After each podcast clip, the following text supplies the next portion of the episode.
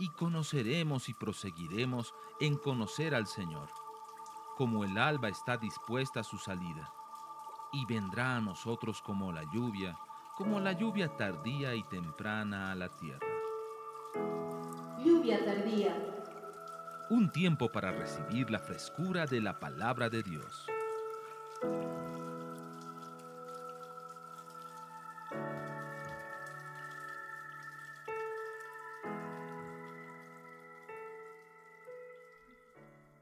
Y no crea que hace 20 años los muchachos hablaban bonito. ¿eh?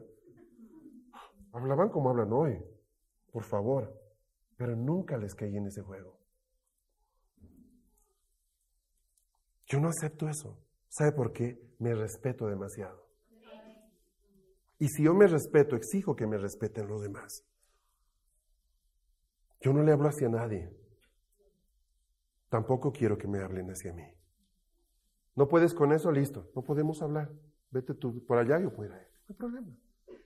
Y he tenido gente alrededor de mí preciosa, con quienes nos hemos divertido, ¿saben? Muy bien. Y también iba a guitarreadas, y también hacíamos esto, íbamos a excursiones, íbamos a paseos, campamentos, pero siempre aprendimos a respetarnos. O sea, Jai tiene que ver con eso, ¿entiende? Ah, no, no, no, nada de... ¿Quién gobierna en tus relaciones? ¿Quién gobierna en tus amistades? Invita a tus amigos. Ahí está la familia. Muchos no son creyentes. Ok. Van a tomarse un trago, tómese un trago. No el otro quiere 10 tragos. No, no, aquí no puedes hacer eso.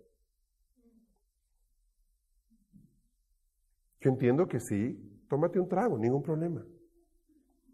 Pero 10 tragos aquí no. ¿Por qué? Porque mi casa la gobierno yo.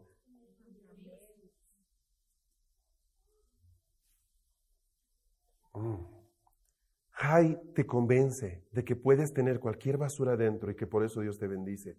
Y no es verdad. Tú no vas a tener victoria hasta que no destruyas lo que es el anatema de Dios. No necesitas saber mucha Biblia, necesitas buscar la santidad. Por torpe que seas, no te vas a extraviar. Y tú puedes gobernar con 10 años, con 15 años, con 20 años, con 25 años, en medio de una generación oscura, perdida. Tú puedes gobernar. Puedes ser una persona que no necesita hacer eso para ser aceptado.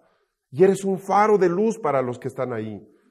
Ellos saben que, que, que tienes algo diferente. Daniel y sus amigos fueron la luz en medio de Babilonia. Todo el imperio y la oscuridad de Babilonia no pudo apagar la santidad que había en ellos. Ellos tienen a los dioses santos. No sabían que se llamaba Jehová o, o Yah o Yahvé. Hasta el día de hoy no sabemos cómo se pronuncia esa cuestión, pero sí sabían algo. En ellos habitan los dioses santos. Ese es el tema. En ellos habitan. Y por favor, vivieron en Babilonia. Yo le puedo asegurar que hoy día ninguna nación en la tierra es lo que era Babilonia en su momento. Y caminaron sin falta alguna. Daniel al llegar a la vejez de su vida miró atrás y donde él pasó dejó señales preciosas, no de quién era él solamente, sino de quién era Dios, de que había un Dios en los cielos. No se le permitía predicar, no se le permitió nunca tener una congregación, pero ha predicado más que los mejores predicadores del mundo, porque ha dejado una señal en medio de una generación que hasta el día de hoy es un referente. ¿Entiende lo que le estoy diciendo? Tercer rey que aparece, Josué 10.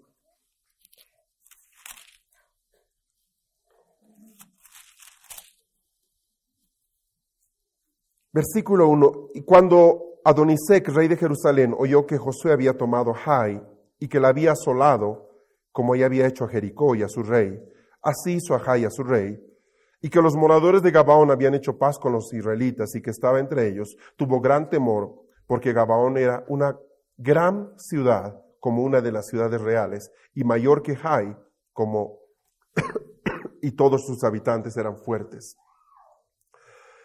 Eh, ¿Cómo se llama el rey? Adonisec. ¿Estoy bien? No. Adonisedec. Ah, no. Sí, sí, sí. Adonisedec. Adonisedec. Anoten ese nombre para sus hijos, niñas. Adonito, ven para acá. Qué feo, ¿verdad? Ay, bueno, déjelo así. No se burlen de Adonisedec.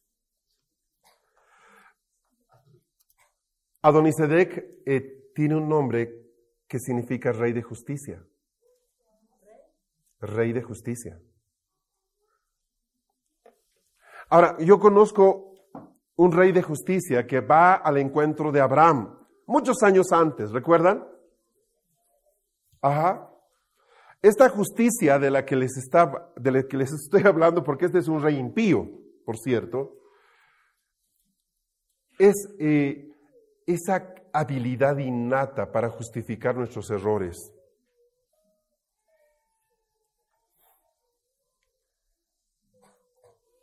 Voy a explicarle lo que es justicia en términos bíblicos para ti y para mí. Justicia no es lo que hacemos, bueno o malo. Es básicamente la obra de Cristo que nosotros hemos recibido por la fe. Yo soy justo no por lo que hago. Hago, hago obras de justicia como consecuencia de la, de la obra de Cristo en mi vida. Pero no hay nada que yo pueda hacer bueno que me haga ganar algo de Dios. Esa es la justicia de la que nosotros participamos. Ajá, ¿estamos bien?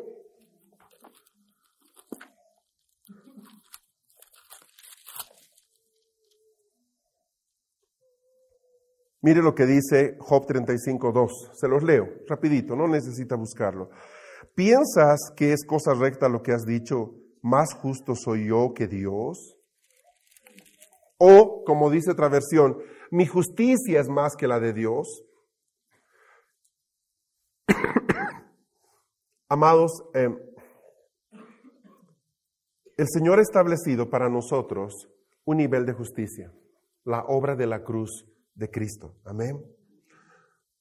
Cuando nosotros creemos y vivimos eso, nosotros somos merecedores de ser declarados justos por Dios pero no es por las ofrendas o los ayunos o la obediencia simplemente, es porque la sangre del Hijo de Dios se pagó por nosotros.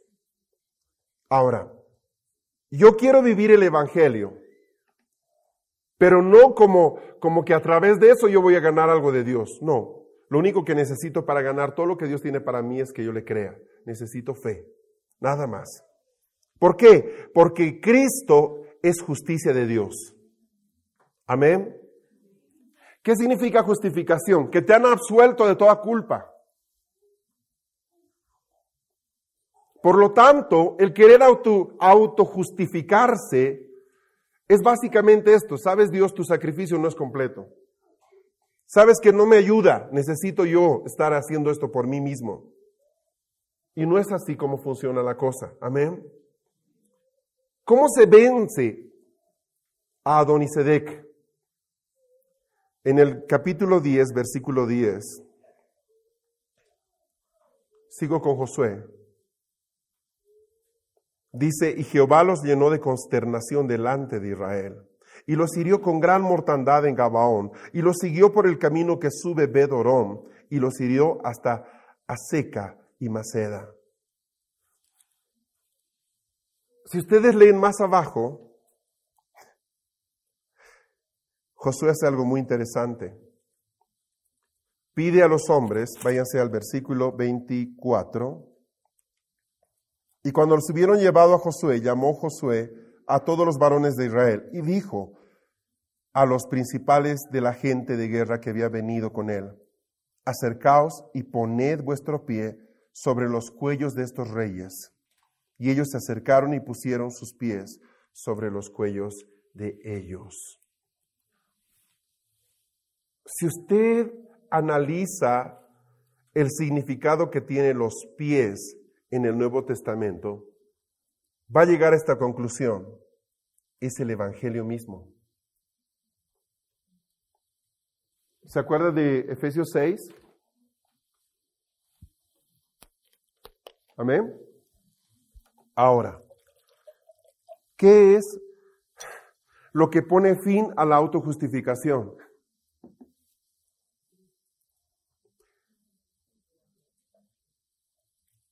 A ver, Dice la palabra, Romanos, justificados por la fe, tenemos paz para con Dios en Cristo. El Evangelio se establece sobre la obra de Cristo, no sobre mi obra. Lo que Dios quiere con la salvación es que yo la reciba y la disfrute, no que trabaje por ella.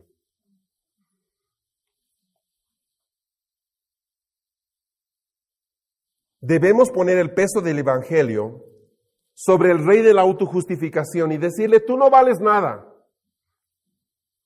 Legalmente, yo soy justificado por la obra de Cristo en la cruz.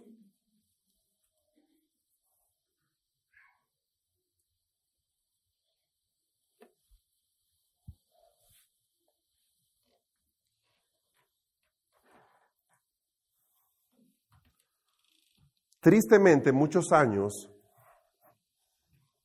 nosotros gastamos nuestro, nuestro tiempo con Dios tratando de no sentirnos dignos de lo que Él tiene para nosotros.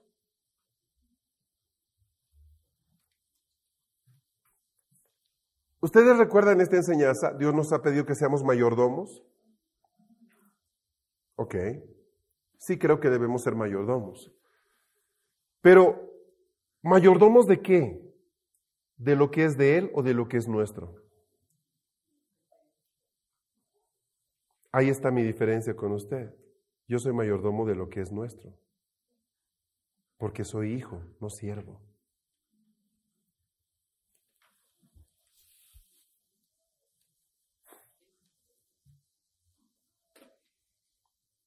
Y eso va a significar que yo tengo una casa distinta a la que usted tiene usted tiene. Porque la casa del siervo es lo mínimo necesario. La casa del hijo va a ser igual que la de su padre.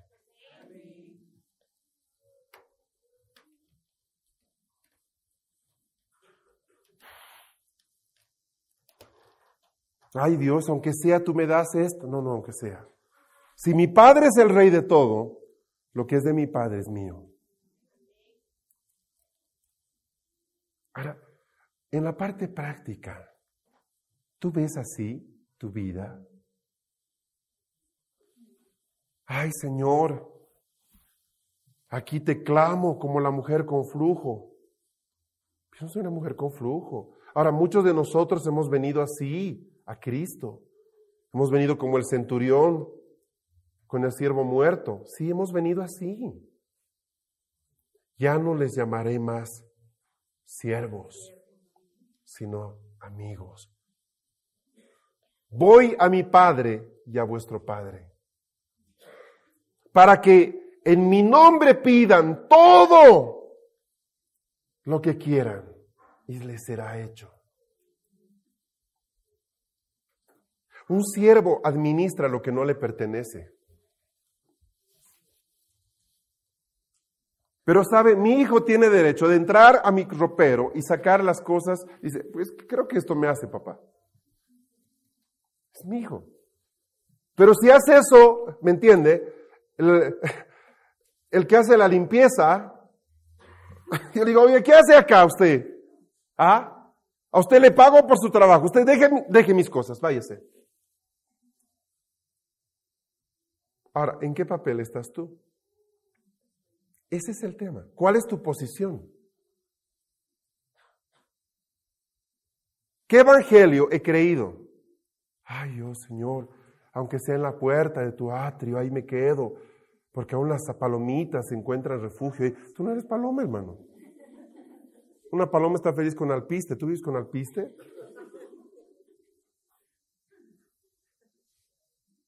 No es así. Dios sabe de qué cosas tenemos necesidad. ¿Pero por qué tengo tanta estrechez?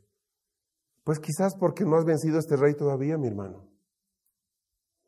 Ay, no, es que no es justo que tú uses esto habiendo tantos niños pobres en el África.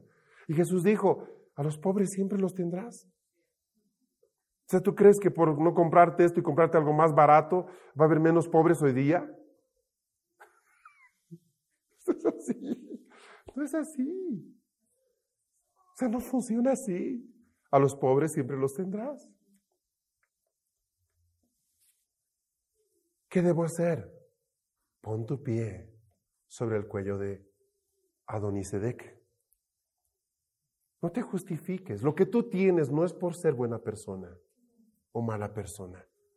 Lo que te hace diferente al resto es que tú aceptaste por la fe el sacrificio de Cristo en tu vida. Sabes, tú ya no tienes que trabajar por muchas de esas cosas porque tienes derecho de recibir lo que tu Padre tiene para ti. Amados, eh, si ustedes por un momento, y aquí tenemos varias personas, van a los cielos, y tenemos varias personas aquí que han ido ya a los cielos, usted cuando está en los cielos, usted no va a encontrar una queja, no va a encontrar una habitación donde le falte luz o haya pobreza. No va a encontrar ángeles mal vestidos. No va a encontrar santos con las ropas parchadas. Si es así allí, aquí también. Se acabaron los améns, ¿vio? Es que en este valle de lágrimas rezó muchas novenas, hermano. Leas el Salmo 23, es la mejor novena. Aderezas mesa en presencia de mis angustiadores. Aderezas mesa. Hay todo tipo de banquetes aquí. Pero ¿se puede dar esto? Claro que se puede dar. ¿Me estás siguiendo, verdad? Tenemos un Dios que es dueño de todo lo que existe en la tierra. ¿Cómo quieres vivir tú? Eso es algo personal. Y sabes, ninguna prédica va a cambiar la sensación interna que tú tengas al entender esto. No estoy hablando de prosperidad, estoy hablando de la realidad de Dios para nosotros. Yo sé que no es por obras de justicia que puedo ganar algo de mi Padre. ¿Está conmigo?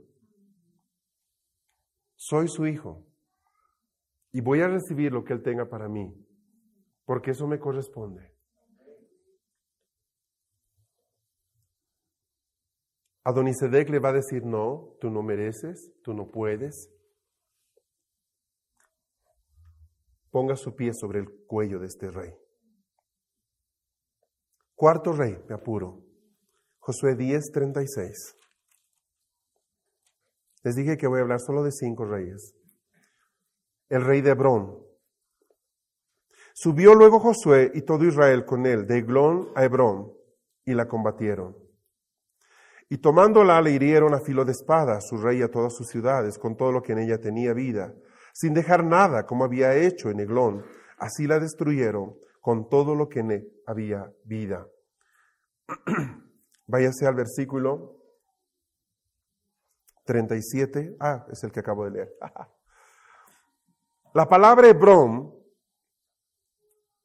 significa literalmente asociación o sociedad. asociación o sociedad. De las cuatro suena menos, la menos complicada, ¿verdad? No lo crea. La ciudad más importante de Hebrón era Kiriat Arba. Y en esa ciudad, en Kiriat Arba, habitaban unos gigantes, Anak, Jaimán, Sesai y Talmai, los famosos cuatro. Estos gigantes eran seres híbridos. No voy a explicar a qué me refiero en este momento con eso, pero no era gente normal, está conmigo, era gente bien distinta. Ahora, Hebrón habla de las mezclas, diga conmigo mezclas. Hebrón habla de las mezclas que nosotros toleramos, de las mezclas entre lo santo y lo profano.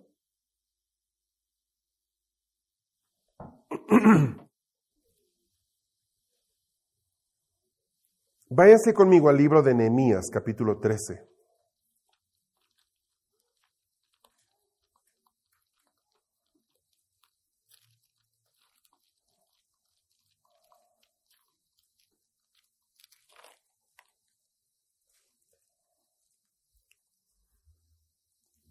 Ustedes saben que el libro de Nehemías describe la reconstrucción de, Jerusalén. Ahora, Nehemías enfrentó varias luchas muy interesantes, pero probablemente una de las más fuertes es la que está expresada aquí en el versículo 24. Dice, y la mitad de sus hijos hablaba la lengua de Asdod, porque no sabían hablar judaico, sino que hablaban conforme a la lengua de cada pueblo. Versículo 25. Y reñí con ellos y los maldije y herí algunos de ellos, y les arranqué los cabellos y les hice jurar diciendo, no daréis vuestras hijas a sus hijos, y no tomaréis de sus hijas para vuestros hijos, ni para vosotros mismos. Versículo 27. 26. ¿No pecó por esto Salomón, rey de Israel? Bien que en muchas naciones no hubo rey como él, que era amado de su Dios, y Dios lo había puesto por rey sobre todo Israel. Aún a él le hicieron pecar las mujeres extranjeras.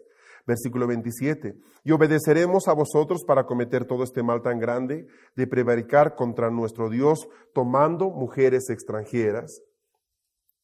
Versículo 28. Y uno de ellos, de Joida, hijo de sumo sacerdote, Eliasib, era yerno de Zambalat, Oronita, por tanto lo ahuyenté de mí. Hermanos, Zambalat, bueno, aquí está, es un personaje, uno de los tres, ¿recuerdan? Era uno de los enemigos de la restauración de Jerusalén. Él se oponía, hacía guerra contra ellos, los desanimaba constantemente, los desmoralizaba. Y toda esta gente se trató de infiltrar en la obra de reconstrucción de Jerusalén. Está Tobías, está Zambalat, está Gesem en árabe. Ahora, esta gente viene, pero ¿cuál era el mayor obstáculo que tenía Nehemías? El idioma.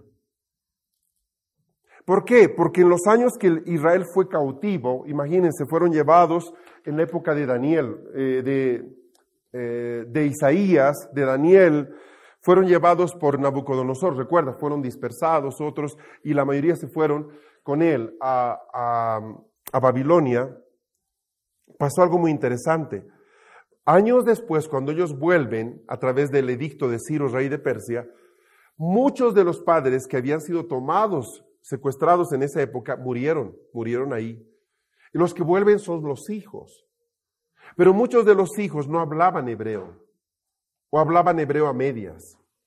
Y ahí se, se, ve justamente en este texto de, de Nehemías capítulo 13, 24, dice, y los hijos, la mitad hablaba la lengua de Asdod y solo la mitad hablaba judaico. ¿Recuerdan ustedes un incidente en el que hay una edificación y hay un problema de idiomas? ¿Estamos? Y recuerdan la vez que en Hechos 2 va a edificarse la iglesia y lo que viene es unificación de idiomas, o sea, hablan lenguas, pero entendemos lo mismo todos. No se puede edificar si no hablamos el mismo idioma. ¿Estamos? ¿Qué es el rey de Hebrón? Hebrón es el rey de la mezcla. Es aquel que te convence que tú puedes introducir algunas cosas en tu vida y no hay problema. Pero no es así. Tenemos que aprender a separar lo santo de lo profano. Recuerda Jai, ¿verdad? Bueno. Esta batalla es importante, es vital. Y justamente es una de las cinco primeras batallas que tuvo que pasar Josué. Era importantísima porque eso le iba a permitir establecer su área de gobierno para luego conquistar el resto de la tierra. Dios no soporta todas las cosas, créame. Él tiene su lista de aceptación. Y hay muchas cosas que aunque tengan un rótulo suyo, no son suyas. Y no porque tenga el pececito, lo va a aceptar. No funciona así. Zambalat logra frenar en cierto momento el trabajo de edificación del templo. Nehemías levanta la voz, convoca, ordena, capacita para que se pueda dar el proceso y lo logra al final. La mezcla está constantemente siguiéndonos los pasos. Y es responsabilidad nuestra darnos la vuelta cada cierto tiempo y ver qué estoy tolerando dentro de mí que puede estar abriendo una puerta al enemigo. Ajá, para que entren los gigantes. Recuerden ustedes un último incidente para terminar este, este, este cuarto rey. La primera victoria de David fue una batalla contra un gigante. Este gigante no venía solo, de hecho tenía sus hermanos. Fue una batalla que marcó el inicio del ministerio de David. Y yo con toda seguridad te puedo decir que también va a marcar el inicio de tu ministerio. Hay gigantes que tumbar. La primera cosa que el Señor nos enseñó como ministerio es separar la mezcla. Todo lo que no es, se va. Cuando nosotros no tenemos ese corazón y lamentablemente ahí es que la iglesia empieza a perder autoridad. Oiga, pastor, miren, en esa iglesia tenemos, hay 300 jóvenes. Sí, pero mire lo que se les permite.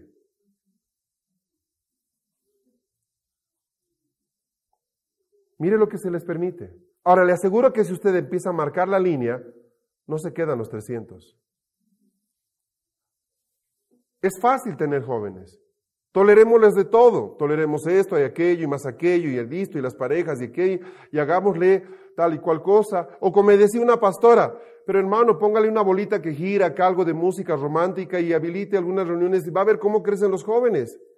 Yo no quiero que crezcan jóvenes en, una, en un templo discoteca, no me interesa. O sea, Dios ha dicho que Él va a traer acá generación de profetas, no, me, no ese tipo de cosas. A mí no me interesa tener cinco mil jóvenes que dos minutos después están bailando en la disco, tres minutos después están en las cholas. No me interesa. O sea, yo no quiero eso. No tengo más puntos en los cielos por ganar jóvenes. Sería muy sencillo. Aún a nivel de colegio podemos aceptar más cosas y van a ver la cantidad de jóvenes que van a venir. No nos interesa. No estamos por dinero, no nos interesa, no tenemos una tarjeta donde marcamos cuántos jóvenes tenemos. Ay, es que hay que crecer. Hermano, voy a crecer pero sin mezcla.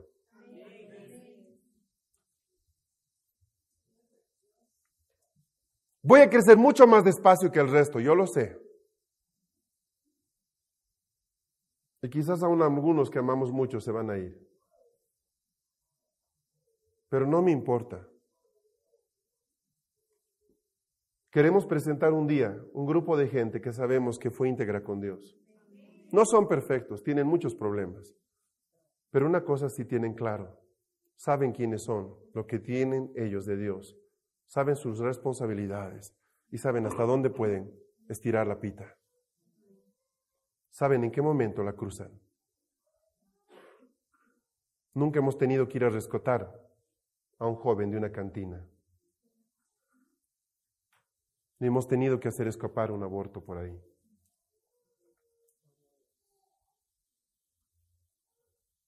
Es fácil tener jóvenes hoy día en la iglesia, es muy sencillo.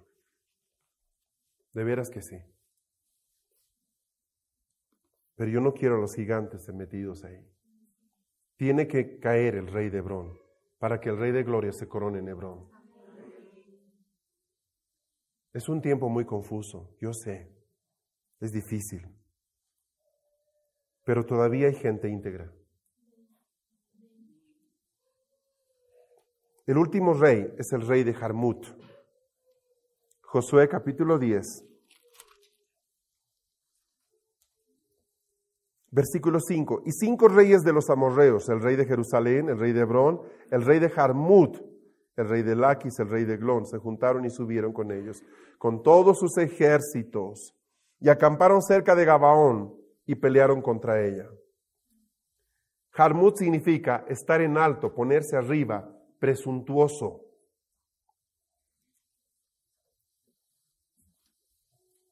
Significa estar alto o estar en alto, ponerse arriba, presuntuoso.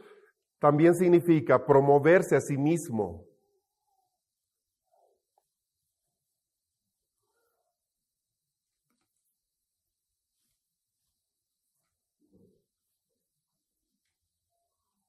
Harmut.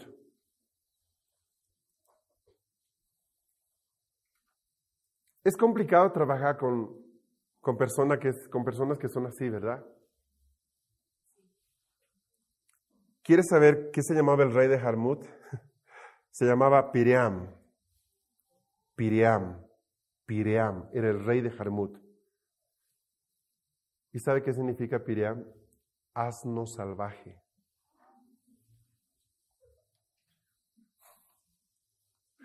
Asno salvaje.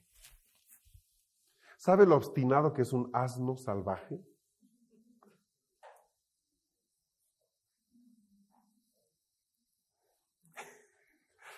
Yo le puedo asegurar que no, que no puede usted trabajar con asnos salvajes. Tienen fuerza, pero son inútiles, no pueden cargar nada. Son obstinados como ellos solos. El orgullo hace que la gente piense que merece títulos o posición, simplemente porque conoce la Biblia o porque es gente muy activa. En realidad es Dios quien usa a sus hijos como Él quiere. Y Él va a usarnos muchas veces como asnitos, como burritos para cargarlo y entrarlo, meterlo a Jerusalén. ¿Me entiende? Pero, pero no somos burros de ese nivel, ¿verdad? Del género piream. No somos asnos salvajes. ¿Por qué? Porque hemos entendido que la gloria que poseemos en realidad no es nuestra, le pertenece al Señor. Necesitamos eh, gente de Dios. De hecho, cuando Jesús ve los campos dorados, ¿verdad?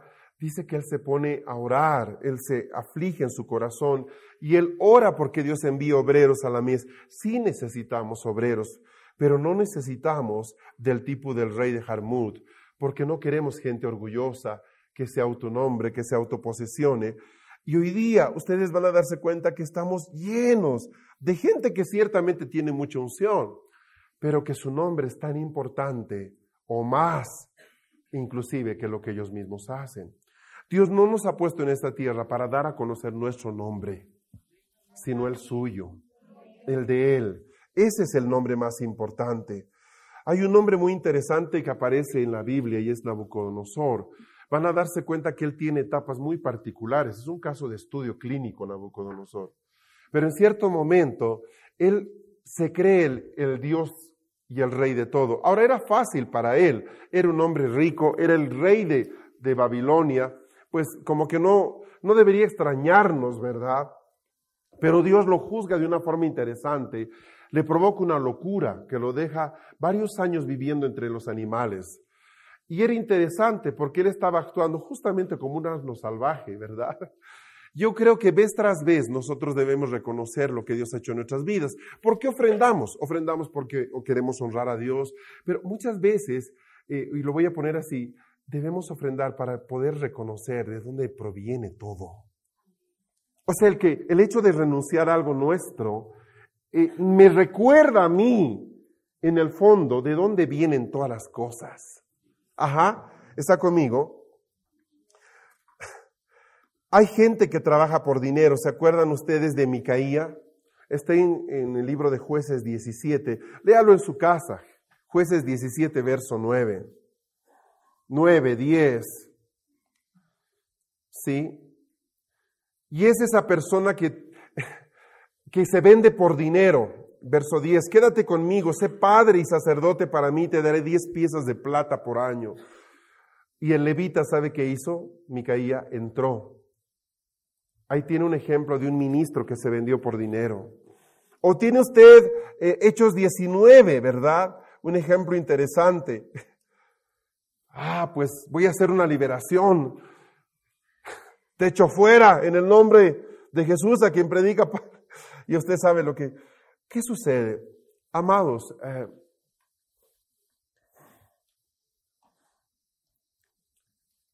a medida que vamos siendo usados por Dios, vamos a darnos cuenta que lo que nos sostiene es el poder de Él.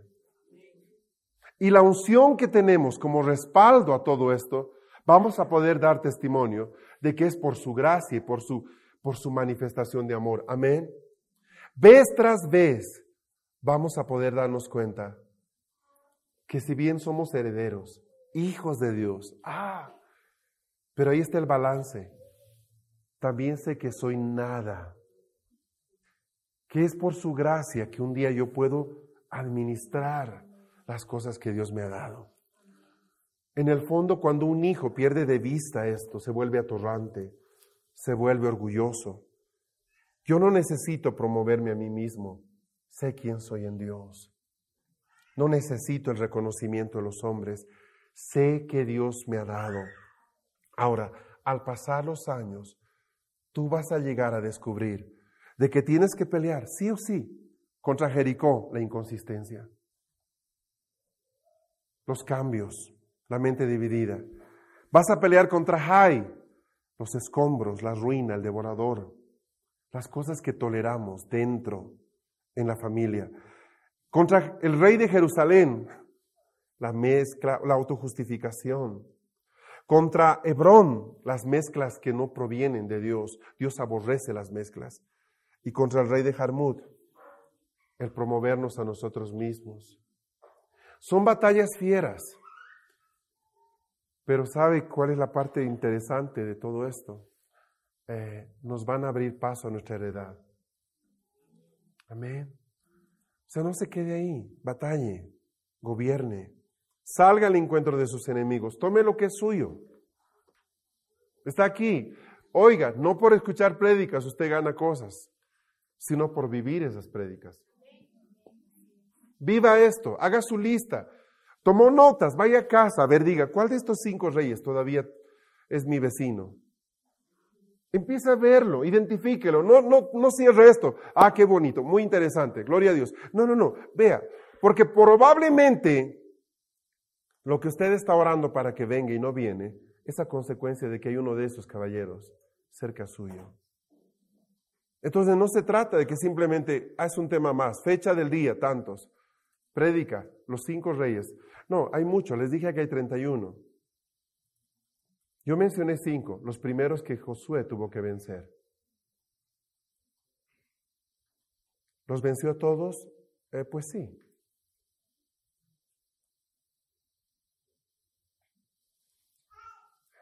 ¿Dónde está usted? Yo no lo sé, pero quiero vencerlos. No me quiero quedar donde estoy. Yo no salí de Egipto para quedarme mirando el Jordán. Lo voy a cruzar y voy a pasar a través de Jericó, Jai, Jerusalén, Hebrón. O sea, yo no tengo problema. No me voy a detener. Quiero conquistar lo que es mío. Amén. Hago una lista personal en casa. Esta misma noche, revísela. Y empiece a valorar qué de esto es para mí y cómo lo venzo. Si necesita ayuda para eso, háblenos en la semana. Aquí estamos. Ah, mire, pues ahí está Anita, está toda la gente acá. He identificado que tengo un problema de orgullo.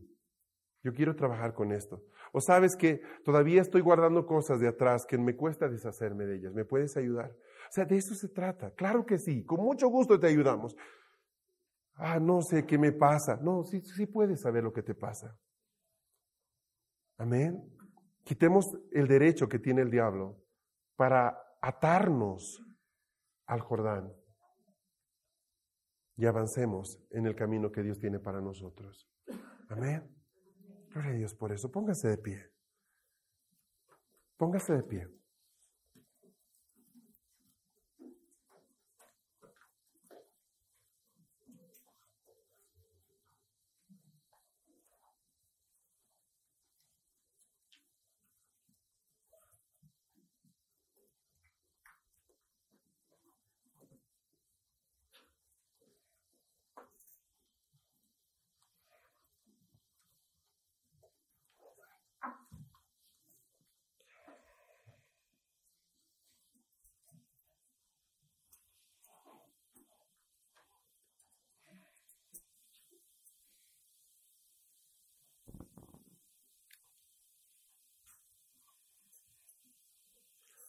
A principio de este año, 2010, la primera palabra que compartí con ustedes el primer domingo del año fue, este es un año para alinearnos con la justicia de Dios.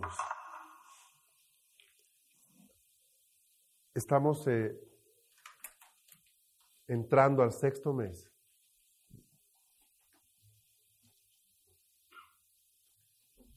Y es mi oración de que hayan hecho ajustes. Yo estoy en eso, yo estoy en eso, amados. Igual que ustedes, yo estoy ajustando cosas.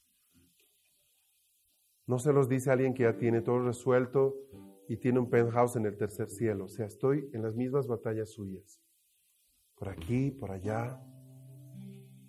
Estamos tratando de caminar en justicia más que antes. Estamos buscando entender lo que Dios espera de nosotros hoy. No hace cinco años, hoy. Y, sabe, nuestro anhelo, nuestra oración es que al terminar este año hayamos llegado a experimentar de hecho una sonrisa en el cielo porque nos esforzamos por ser fieles en lo que nos correspondía. No ha sido fácil, no es fácil. Estamos en tiempos bien especiales, pero eso no debe quitarnos la expectativa de lo que de verdad estamos plantados a hacer aquí en nuestra generación. Yo quiero dejar una señal de Dios después de mí, bien clara. Y todos tenemos ese llamado de Dios. Yo quiero animarte a, a no dejar pasar los meses. Por favor, recuerde esa palabra de enero del 2010. Es un año de alineamiento con las cosas de Dios. ¿Cuántos dones te entregó? Te los va a pedir. Estoy viendo el esfuerzo de varias personas por no dejarse ahí, no quedarse, sino voy a acercarme de nuevo. Valoro mucho eso, ¿sabes? Estamos orando por varias personas que sabemos que están en batallas. Para no irse para atrás, sino más bien para adelante. Estamos orando por ustedes. Estamos atentos. Ay, es que quisiera que me jalen. Es que no es así debes caminar tú mismo. Pero quiero que sepas que estamos atentos a eso. Pasará este año pronto y el 2011 vendrá con mucha recompensa a aquellos que pudieron poner las cosas en su lugar. La palabra dice que, que si no administramos bien lo que no es nuestro, ¿cómo Dios nos va a dar lo que de verdad nos pertenece? Examínate, sí, examínate. No toleres estos cinco reyes que he mencionado. Algunos aquí empezaron el año muy duro porque decidieron cortar cosas y se les vinieron muchas cosas encima. Solo te pido que percibas cuándo la aflicción viene por tratar de hacer lo justo y cuándo viene como consecuencia la injusticia. Creo que la primera, la aflicción que viene por hacer lo justo, es una aflicción que en el fondo es buena. Es el dolor del crecimiento. Es el dolor que viene por esforzarnos en lo bueno. Yo creo que aquí estamos así todos, ¿verdad? Que hay gente preciosísima, hermanos que ya conozco algunos años, que son gente realmente buena. Y estamos orando para que podamos ganar esas batallas. Sé que va a haber un cambio muy grande a fin de este año, a nivel espiritual, se los puedo asegurar. Y vienen tiempos muy buenos. Tiempos muy buenos. Dile que está a tu lado, vienen tiempos buenos. Vienen tiempos buenos. Hermano, no crea lo que leen los periódicos. Los tiempos buenos no vienen porque la gente vote por eso, ¿entiende? le voy a decir algo que me trajo mucha paz. Hace unos años atrás, hace dos años, cuando se hablaba de las elecciones en Estados Unidos, y estaba dividido entre McCain y Obama, ¿se acuerdan? Y todos los evangélicos estaban aterrados de que venga al gobierno una persona de origen musulmán. Le preguntaron le hicieron una entrevista a un hombre llamado Bob Jones. Bob Jones probablemente es el profeta más respetado de Estados Unidos. Y le dijeron, McCain Obama, ¿a quién respalda a Dios? Es Bob Jones. Y él dijo algo que dejó así, congelado a todo el Evangelio de Estados Unidos y a la prensa. Dijo, sea Obama o McCain, Dios va a hacer lo que quiera hacer con quien quiera hacerlo, cuando quiera hacerlo.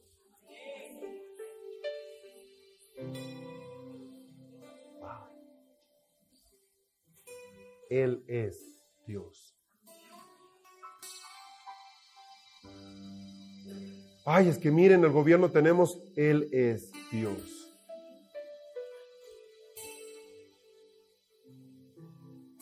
Así que lee el periódico celestial. Y saben, el titular de esta mañana dice, Dios sentado en su trono gobierna.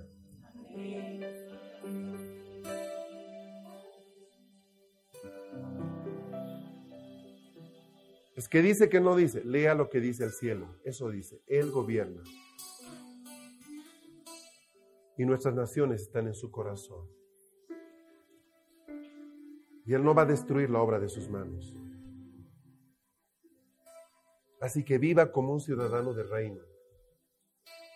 Es que dice que esto, y no sé qué ley, y que no sé qué decreto, y sabe el dólar. A ver, ponga paz en su corazón. Él reina.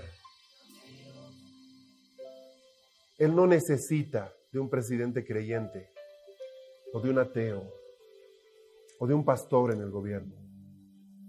Él es rey.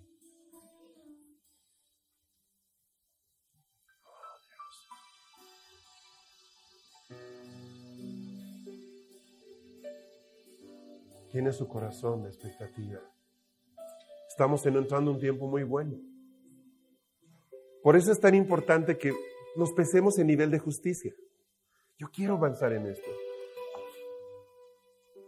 Me ha estado costando esto, me ha estado costando aquello. Empecé el año ofrendando así, voy a terminar ofrendando así. Empecé el año actuando así con mis hijos, voy a terminar el año actuando así. Empecé el año viniendo a regañadientes, voy a terminar el año jalando a todos. O sea, cambiemos. Empecé el año mal. Otra vez en la casa del, del, del, pródigo.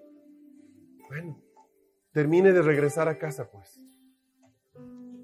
Termine. No, en eso estoy. No, no, no esté. ¿Está en la casa o no está? Vuelva y déjese vestir y actúe como hijo.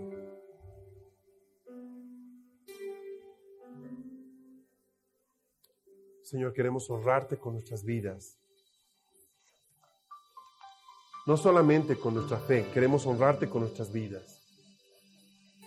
Y queremos honrarte viviendo vidas que se esfuerzan por cumplir tu justicia en todo. Somos conscientes que nos faltan muchas cosas, pero no vamos a terminar este año igual como empezamos. Tu gracia está trabajando en nosotros y nos está persuadiendo a anhelar cosas más eternas. Señor, estamos convencidos de que tú tienes cosas grandísimas para nosotros. Padre, en el nombre que es sobre todo nombre.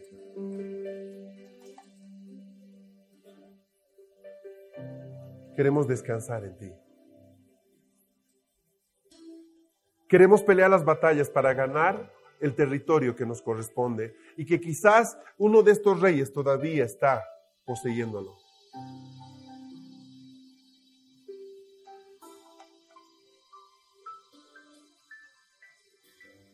Padre, venimos delante de ti no como pecadores, venimos como hijos que necesitan aprender a entender a su Padre y a comportarse como hijos. Y sabemos que el trato a veces con los hijos es más duro que con los pecadores, porque hay cosas que no nos aceptas. Padre, ayúdanos, ayúdanos, Señor. Ayúdanos a ser más responsables, ayúdanos a ser más respetuosos contigo, ayúdanos a caminar en justicia, Señor. Ayúdanos. Queremos ser gente que exprese tus riquezas, Señor. Enséñanos a gobernar. Enséñanos a vernos con dignidad, Padre. Que no aceptemos al diablo. las cosas que Él quiere ponernos encima. Que gobernemos entre los compañeros de trabajo, de la oficina. Que aún en la casa nosotros podamos expresar esto, Señor. Padre, ayúdanos, ayúdanos. Estamos en eso, estamos en eso. No nos vamos a dejar vencer. Ayúdanos, Padre.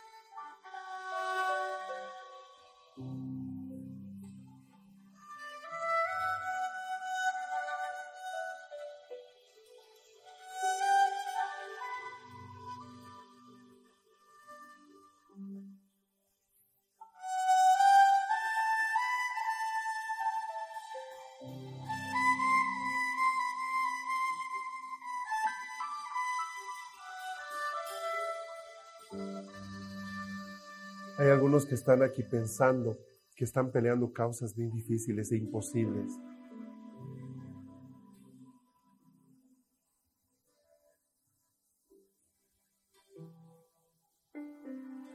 Pelea lo que puedas pelear.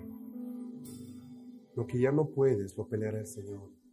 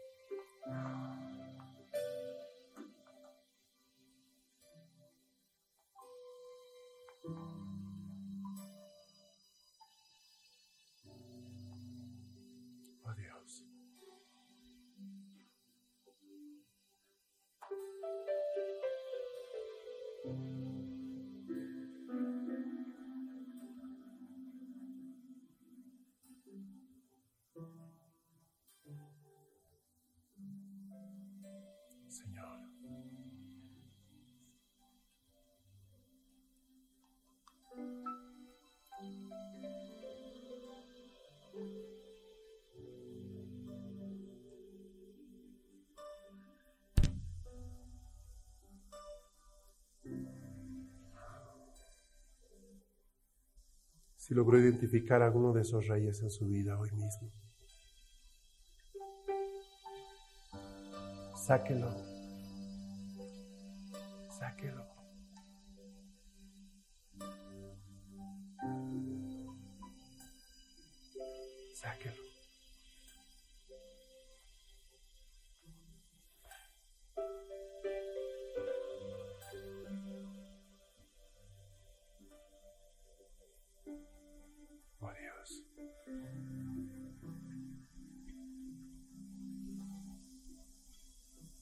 Señor, Señor Jesús.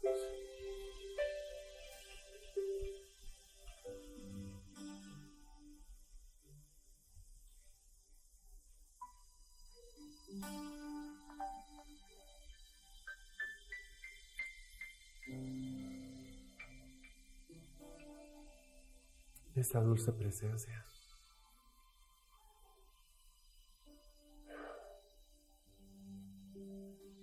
No sé si percibe cómo el Espíritu está hablándonos.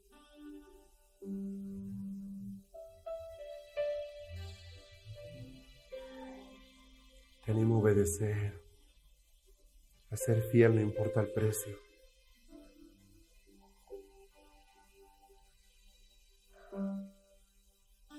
A sumergirte.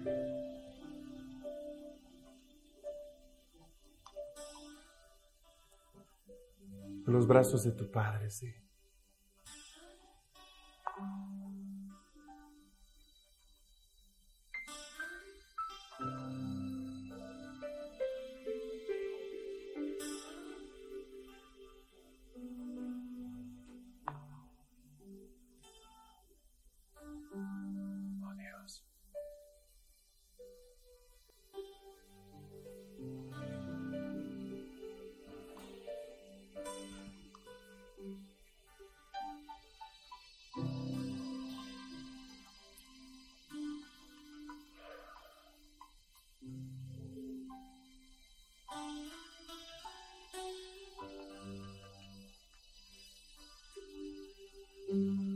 Se llama presencia.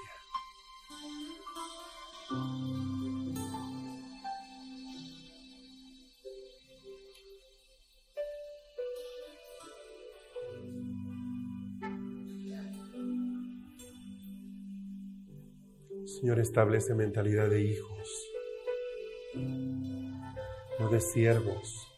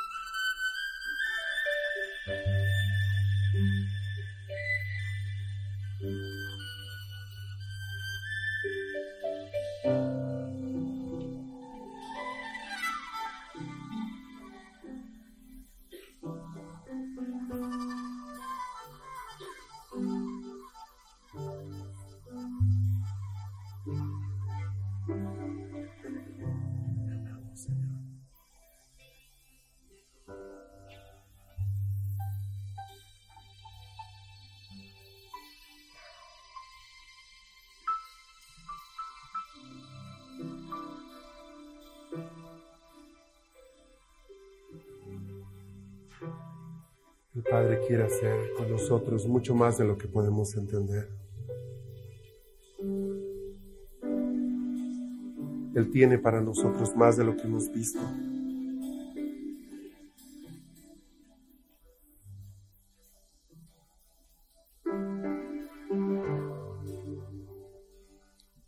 Que el Espíritu de Dios pueda mostrarte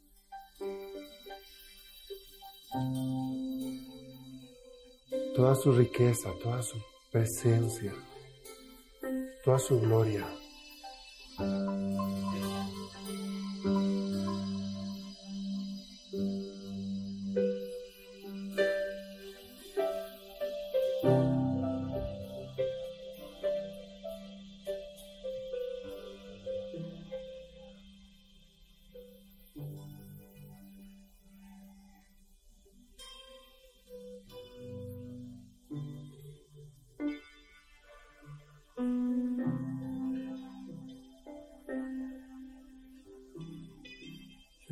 Al Señor eh, esta mañana, ¿por qué nos cuesta tanto ver a nuestro Padre? Porque hay gente que se abraza a Dios apenas lo encontró y hay gente que lucha años para por lo menos creer lo que Dios tiene para ellos.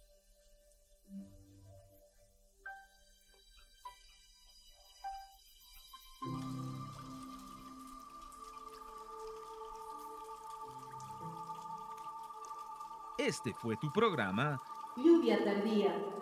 Recibiendo la frescura de la palabra de Dios.